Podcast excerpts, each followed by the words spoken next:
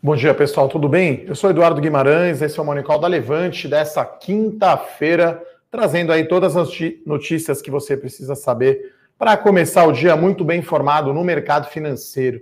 Se você não está inscrito ainda no nosso canal do YouTube, vai lá, Levante Investimentos, faça a sua inscrição, deixa a sua curtida, né, se você gosta desse Morning Call, e mande as suas perguntas que eu respondo no final. Eu vou trazer todas as notícias aqui do mundo, as notícias macro e, claro, as notícias das empresas, né? Acho que não tem como começar esse call sem falar sobre o absurdo que aconteceu ontem lá nos Estados Unidos, né? Os Estados Unidos aí vivendo um momento aí de República das Bananas, né? Com a invasão aí dos protestantes, né? Não é nem protestante, porque teve violência. Estava vendo o noticiário agora de manhã, inclusive com mortos e feridos.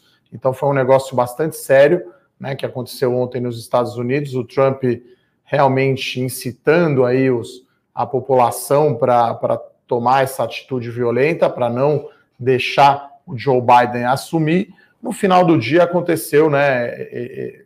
O Congresso americano, depois que a polícia retomou o controle da situação, o Congresso né, reconheceu aí o Joe Biden como presidente. E o Trump agora já fez um discurso hoje de manhã, ainda chorando, ainda reclamando, dizendo que não concorda com o resultado das eleições. É óbvio, né, que ele perdeu, mas foi no processo democrático. Então, é, realmente assustou um pouco aí as imagens que a gente viu ontem lá é, no Congresso americano, no Capitólio, lá em Washington, inclusive com o toque de recolher na cidade, realmente foi um pouco assustador. Né? E aí, curiosamente, a gente teve até é, comportamento dispar, como escreveu aqui o nosso redator aqui, do nosso Eu Com Isso, né? Então, é, a gente teve Nasdaq em queda, né? O Dow Jones, que é mais industrial, em alta, e o S&P, que é uma mistura dos dois índices americanos, no meio do caminho, né? Então, aparentemente, agora as coisas estão é, normalizadas por lá, né? Então, o índice futuro americano aqui está subindo meio por cento, o S&P 500, e aí o nosso Ibovespa, claro, na mesma toada, o Ibovespa futuro aqui em alta de 0,47%. Parece que está tendo aí né, a magia dos números redondos. Parece que o Bovespa aí, quando chega nos 120 mil, acontece alguma coisa que volta. Ontem ensaiou de novo fechar nos 120 mil e acabou voltando. Né? Uma volatilidade bem grande no Ibovespa e nos mercados. Né? Então, acho que esse é o grande destaque. Né? Lembrando que a gente né, tem agora configurado a chamada onda azul né, que é o domínio dos democratas, do Joe Biden, na Câmara dos Deputados e no, e no Senado. Tá certo que no Senado é, é, uma diferença mínima, né? São 50 senadores republicanos contra 50 democratas. O voto de Minerva é da vice-presidente Kamala Harris, né? Então, é, o democrata tem maioria, ainda que bem, né? No limite ali, 51 a 50. Tem na, tem no, na Câmara e, claro, tem a presidência. Então, você é, teve ontem um movimento novamente, rotação de setores, que a gente fala bastante aqui, saindo de ações de crescimento e indo para ações de valor. Né? Então, as ações de tecnologia sofreram um pouco ontem né, é, por conta disso, por essa questão da Blue Wave. Né? Então, temos aí uma notícia hoje no nosso Eu Com Isso aqui, né? Se você não está inscrito ainda para receber o nosso Eu Com Isso, que é o Morning Call escrito da Levante, pedir para a produção colocar o link aqui. Você pode se inscrever e receber gratuitamente todos os dias antes da abertura do mercado aqui no Brasil, né? A bolsa abre aqui às 10 horas da manhã, você recebe. Então, uh, houve aí um impacto né, na, na Nasdaq, como eu falei. Né? Então, a Nasdaq caiu 0,61%. O Dow Jones, como eu comentei, subiu 1,44%, né? O Dow Jones é mais industrial. E o S&P, que é um meio termo aí, como eu falei, dos dois, 0,57%. Né? Então, é... eu acho que, apesar da, da maioria, né, das, das três casas, vamos chamar assim, né, Casa Branca, Senado e Câmara, eu acho que os democratas não vão passar, perdão, qualquer coisa facilmente, né, como aumento de impostos e intervenções, vamos chamar assim, mais à esquerda no mercado. Acho que a gente acredita aqui que vai ser algo mais moderado, tá, pessoal? Então, acho que foi aparentemente aí um, um acontecimento isolado ontem, né? Uma mancha bastante grande, na minha opinião, na democracia americana, mas, enfim, vida que segue, como eu falei, a bolsa hoje continua subindo. Ontem a gente teve o petróleo aí batendo batendo na máxima, né? Então o petróleo ontem bateu 55 dólares, né? Tá agora 50, o Brent 54 dólares e 40. Isso é uma ótima notícia aí para as ações da Petrobras, né? As ações preferenciais voltaram ali ao patamar de 30 reais, né? Que foi o preço mais ou menos ali do follow-on, né? Quando o BDS vendeu a participação antes ainda aí da pandemia, né? Então deveremos ter aí um dia positivo, então, nas bolsas, né? 0,58 aqui de alta no mercado à vista. O Ibovespa Futuro está subindo 0,7%. S&P agora deu uma melhoradinha aqui, está subindo também 0,56, né? Então, o grande assunto do dia é esse, né? É, é, o que aconteceu ontem no Congresso americano, né? Então, é, essa é a grande notícia, né? É, realmente foi surpreendente. É, no cenário corporativo, a gente continua tendo pouca notícia. É, a gente tem uma notícia aqui de shopping centers e uma notícia sobre a oferta de ações da Light. Né? Acho que a que faz mais preço hoje no mercado é a oferta de ações da Light. Né? Então, a, a CEMIG é uma acionista da Light, né, lá do Rio de Janeiro. Quem não deve ter ouvido a sua mãe falar, né? Ô meu filho, apaga essa luz, tu é sócio da Light, por acaso? Então, a Light é uma companhia de 115 anos, né? Rio de Janeiro já foi a capital, né, do Brasil. Então, uma companhia bem tradicional, bem grande, e vai fazer essa oferta de ações, né? Então, é, metade oferta primária, metade secundária. A, a, a CEMIG tem 22,5% de participação no capital da Light, vai vender, né? Então, a, a Light tem uma dívida, um endividamento muito alto, né? Dívida líquida EBITDA 6,7 vezes, então é bastante alto. Então, vai usar os recursos aí para reduzir o caixa para tentar reduzir as perdas lá no Rio de Janeiro, né? Então, né, numa empresa aí de distribuição de energia elétrica, como é o caso da Light, né, você tem que medir o tempo de blackout, o tempo que fica sem fornecer energia, as perdas, né, de, de energia na rede. Então, é, a gente vê esse movimento como positivo e até para a própria CEMIG também, né? Então, a CEMIG né, já não tem esse, essa dívida tão alta, mas entra esse recurso no caixa.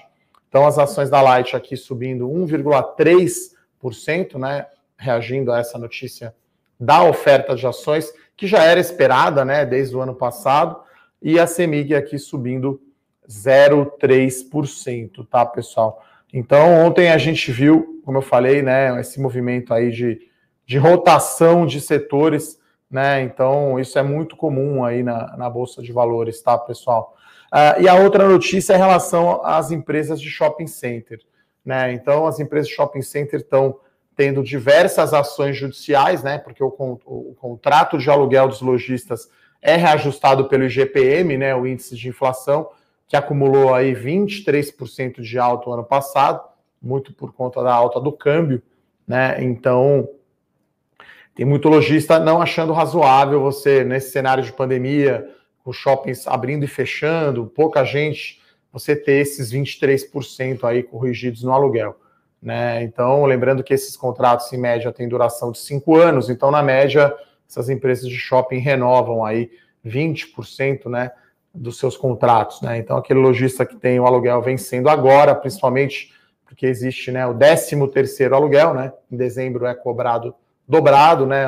Segundo aí a associação dos lojistas aí de shopping center, o Natal não foi brilhante, né? As empresas de varejo eletrônico, como a Via Varejo, reportaram aí um crescimento forte aí de 20%, mas não foi a mesma coisa para as empresas de shopping. Então, a segunda notícia aqui, a Aliança já tem 26 ações desde março, a Iguatemi tem 51, a Multiplan tem 60 processos, né? Então a Multiplan tem muito processo aí e eu acho que vai ser muito caso a caso. Né? Eu acho que o setor de shoppings demora uh, a, a, se recuperar. Né? Como ele é um setor defensivo, acho que demora né, para piorar, então é, acaba sendo longo. Né? Como você tem esses contratos com prazo de cinco anos, acaba tudo ficando mais demorado, né? tanto para piorar quanto para melhorar. Né? Então, acho que as empresas estão investindo num modelo mais digital, né? Eles têm feito é, melhorado a logística com compra online, né? Tem um projeto lá, o Delivery Center da Multiplan e da BR Malls, é, mas, enfim, o Brasil tem uma, uma característica de shopping center ser usado para entretenimento e lazer, né? Então você tem cinema, você tem teatros, tem restaurante, tem bares, então tem uma questão de segurança, né? E aí acho que enquanto não tiver a vacina, enquanto a vida não voltar ao normal, acho que a vida ainda vai continuar difícil para as empresas de shopping center, né? Vamos dar uma olhada aqui, ver o comportamento aqui das ações de shopping no pregão de hoje, né? Vamos ver aqui, Aliança está caindo meio por cento, BR Malls está no 0 a 0, Multiplan caindo 0,37 e a Iguatemi está caindo, opa, Iguatemi está subindo 0,3, né? Então essa é uma notícia marginalmente negativa aí para as empresas de shopping, essas ações judiciais aí de grandes redes, né? Eu acho que isso é acaba sendo aí negativo para as empresas de shopping center. Né? Então, acho que esses são aí os, os destaques de hoje. Né? É, enfim, o, o, o, destaque de hoje maior é o que aconteceu ontem lá em Washington, como eu falei aqui no cenário corporativo. Ah, tem mais uma notícia aqui interessante né, é, sobre a MRV. Né? A MRV está querendo diminuir a sua dependência do programa Minha Casa Minha Vida. Então, ela tem uma subsidiária é, nos Estados Unidos, né? H, AHS, né? Então eles venderam o empreendimento lá por 57 milhões de dólares, né? Então é, a MRV historicamente sempre teve aí 80, 85% dos seus projetos dentro do programa habitacional Minha Casa Minha Vida e agora está é, tá diminuindo, né? E esse, essa empresa HS Residential, AHS, né?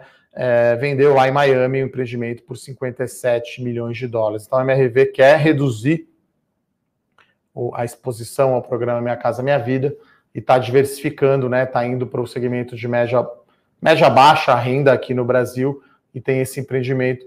Essa empresa ainda é pequena, né, em relação ao consolidado da MRV. Lembrando que a MRV é a maior empresa, né, de baixa renda aqui do Brasil. Aí a gente está falando aí de 50 mil unidades ano, né? Então, uma empresa grande. Então, hoje deveremos ter aí. É, é pequeno. É...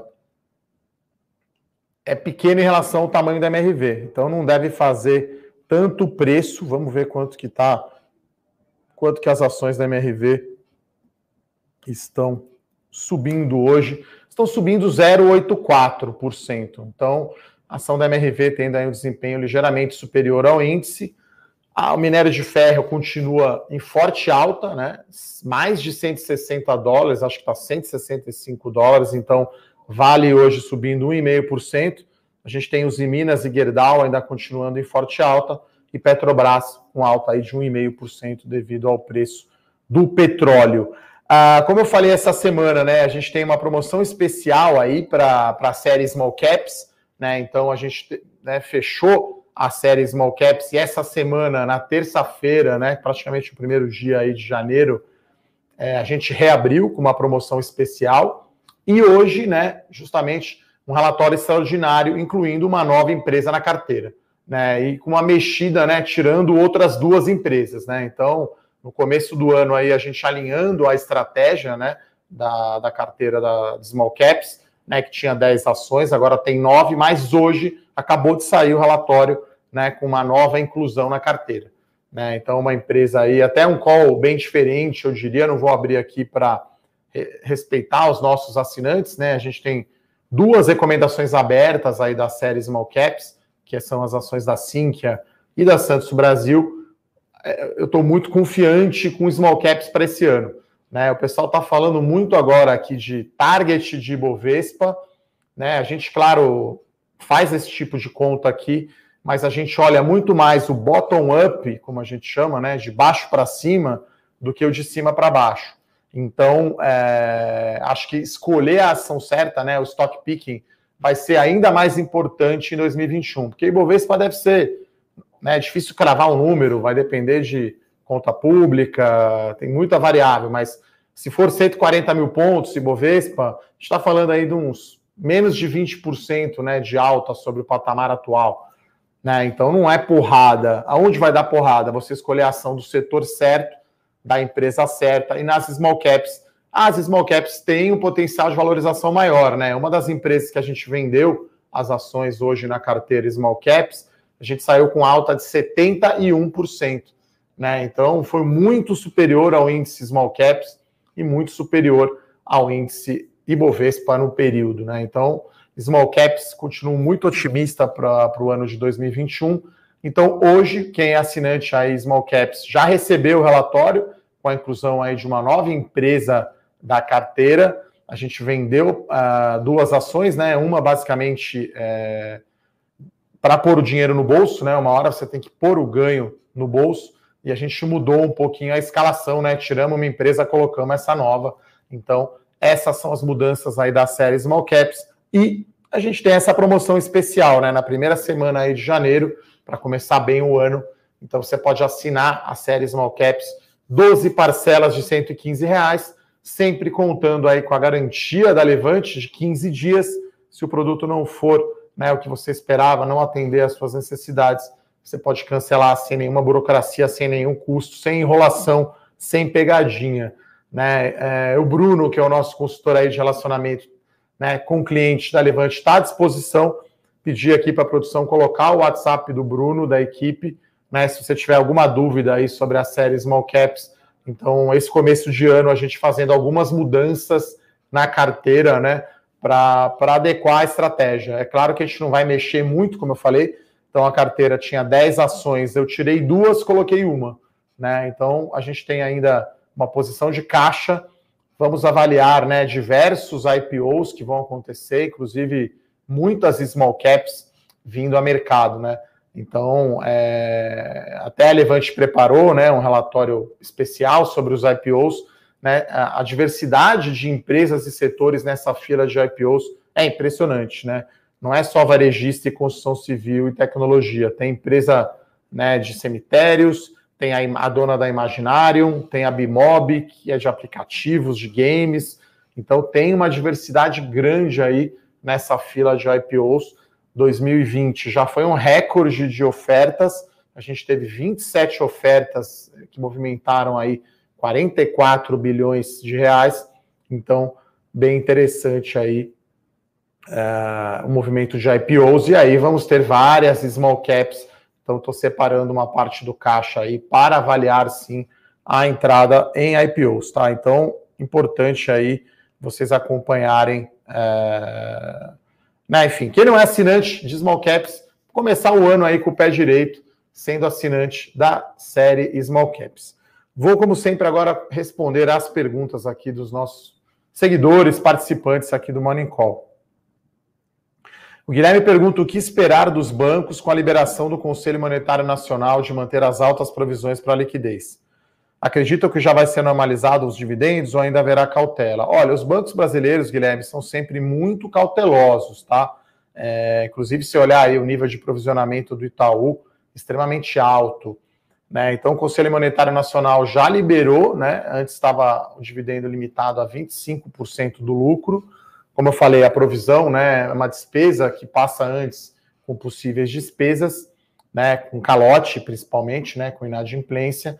A tendência é, a gente vai ver, sim, com o fim do Corona Voucher, né, que, é, que é a ajuda aí né, do, da pandemia, uma piora né, é, na economia, vamos chamar assim, né, principalmente em renda, é, o desemprego ainda está alto, né, então poderemos ver, sim, algum aumento na, na inadimplência dos bancos, mas nada preocupante.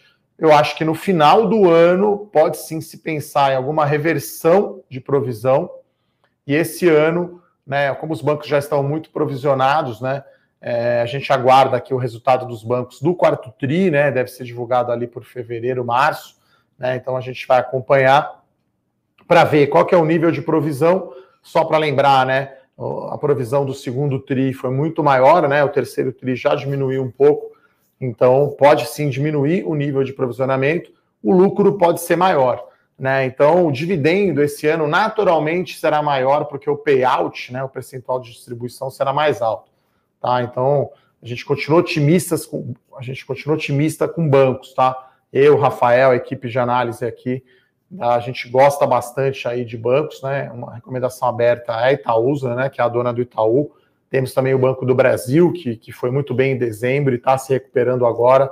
Então, o banco só acho que ficou para trás em 2020 e agora o pior já passou. A gente vai ter aumento de lucro, vai diminuir provisão e no final do ano pode acontecer sim, se a inadimplência não for tão alta, uma reversão de provisões.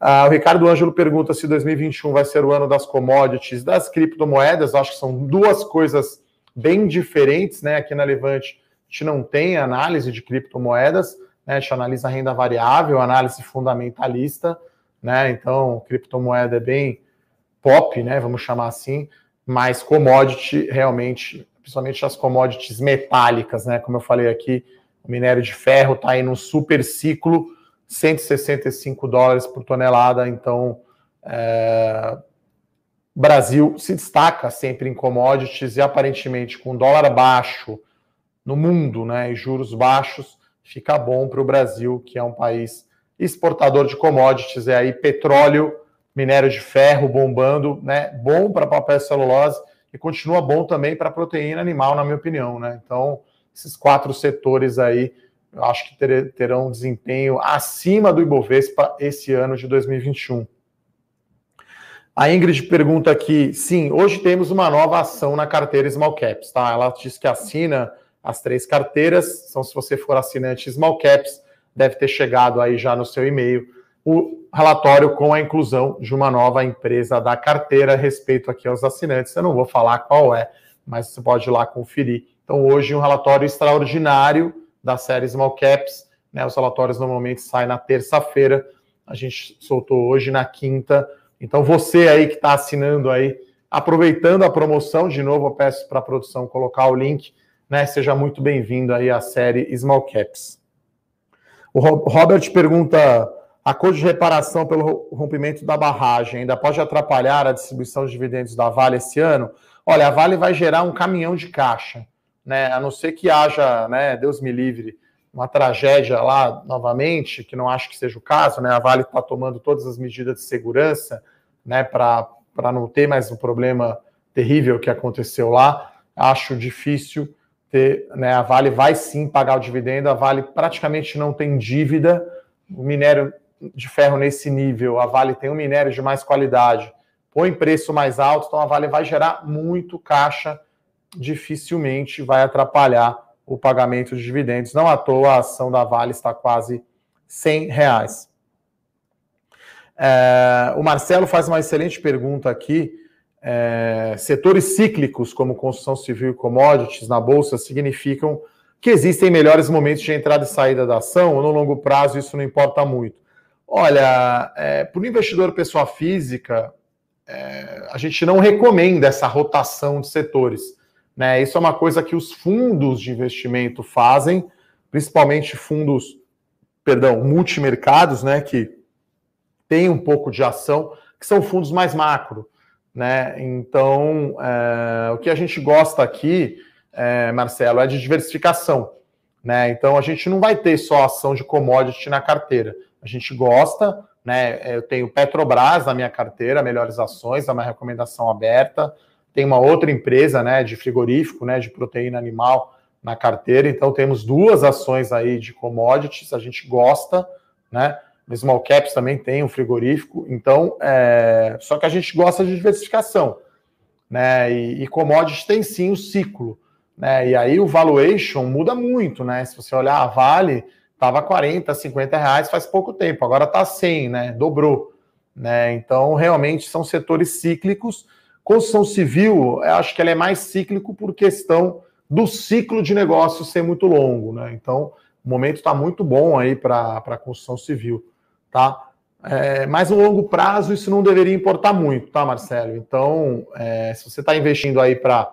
Vamos dar um exemplo de papel celulose, né? Que o curto prazo é sete anos, porque o, o eucalipto leva sete anos para crescer, né? Então, é claro que é difícil, né? Você ter essa visão de sete anos, né? Mas acho que é, que é o caso, tá?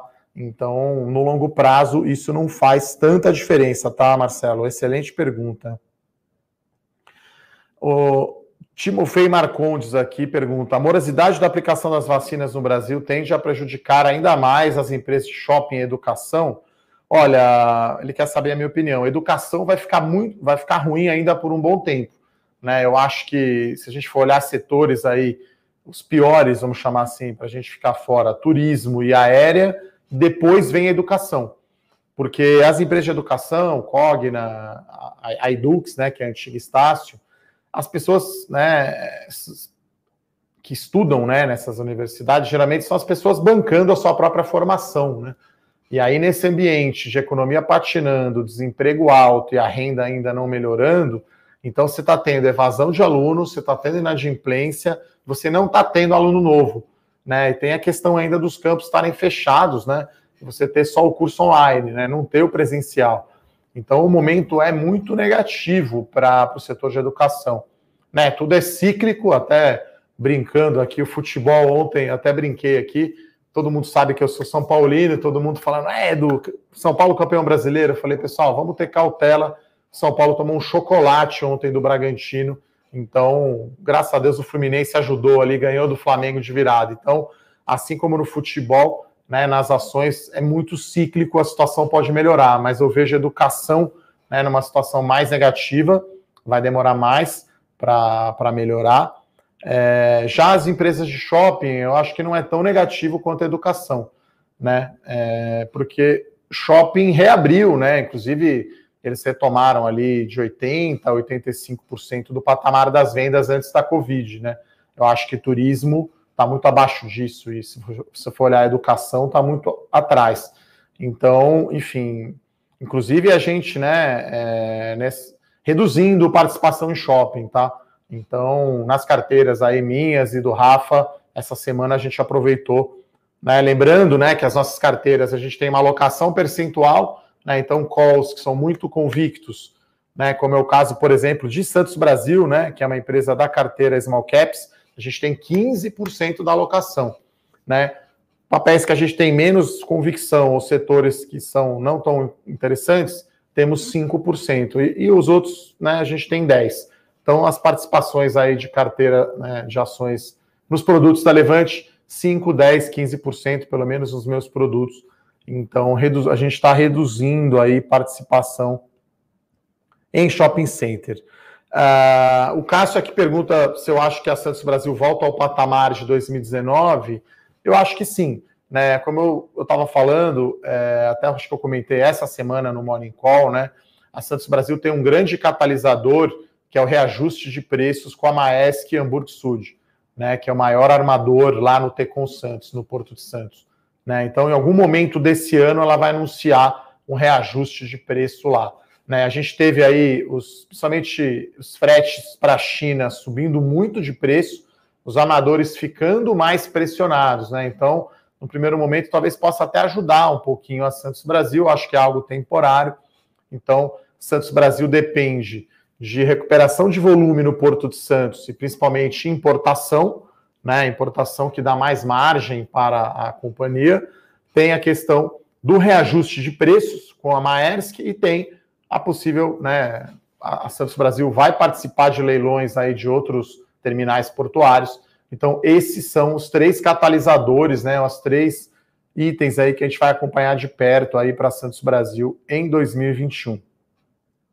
O Mauri aqui pergunta é, que né, o Blue Wave né, fez pouco, teve pouco efeito na bolsa.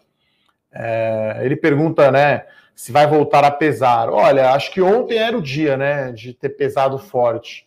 Né? Como eu disse, acho que isso é ruim, né, para as instituições americanas, né, que são consideradas aí muito fortes, né, uma democracia muito consolidada, né? Então ontem eles tiveram um dia de Brasil, né, vamos chamar assim. Então, mas para a bolsa não pesa tanto, porque essa maioria democrata no Senado, ela é quase um empate, né? Então, não vai conseguir, porque a gente tem ali republicanos querendo gastar muito mais, né? É, e, você, e você tem o Biden querendo cortar, querendo mexer imposto, né? Querendo aumentar imposto. Então você teve o Trump entrando lá, reduzindo imposto, né, e diminuindo regulamentação das empresas, sendo muito mais à direita, né? Então, muito mais amigável, vamos chamar assim, para a bolsa. Tá certo que o Biden não é uma esquerda tradicional, né? Ele é mais um centro, talvez se fosse comparar aqui com o Brasil.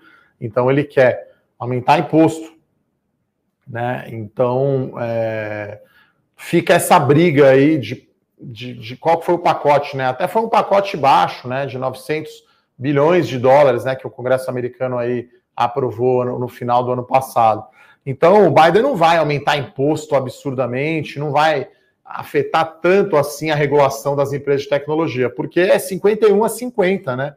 É, então, é uma maioria que não é assim tão óbvio, não vai passar tudo que ele quiser. Então, a gente acredita que não vai ter tanto impacto. Seria melhor se o Trump não tivesse falado bobagem e tivesse os republicanos ganho, né? O, o, o Senado era melhor, mas eu não acho que seja tão ruim também. E aí a gente tem né, uma rotação aí, como aconteceu, né? Em dezembro, quando o Biden ganhou, os investidores saindo um pouco das ações de crescimento e indo para valor. Né? Por isso que é importante diversificar, é importante longo prazo. Quer dizer, você não é um fundo multimercado macro que fica operando, que fica girando.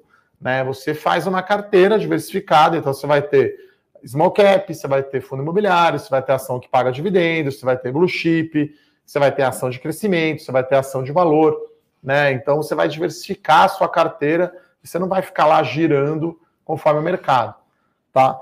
Uh, a última pergunta aqui do Wellington, né? Vale a pena deixar a renda fixa no lugar dela se proteger em ações de elétricas e bancos? Ele fala que não gosta de renda fixa. Olha, Wellington, a renda fixa você precisa ter pelo menos para sua reserva de emergência.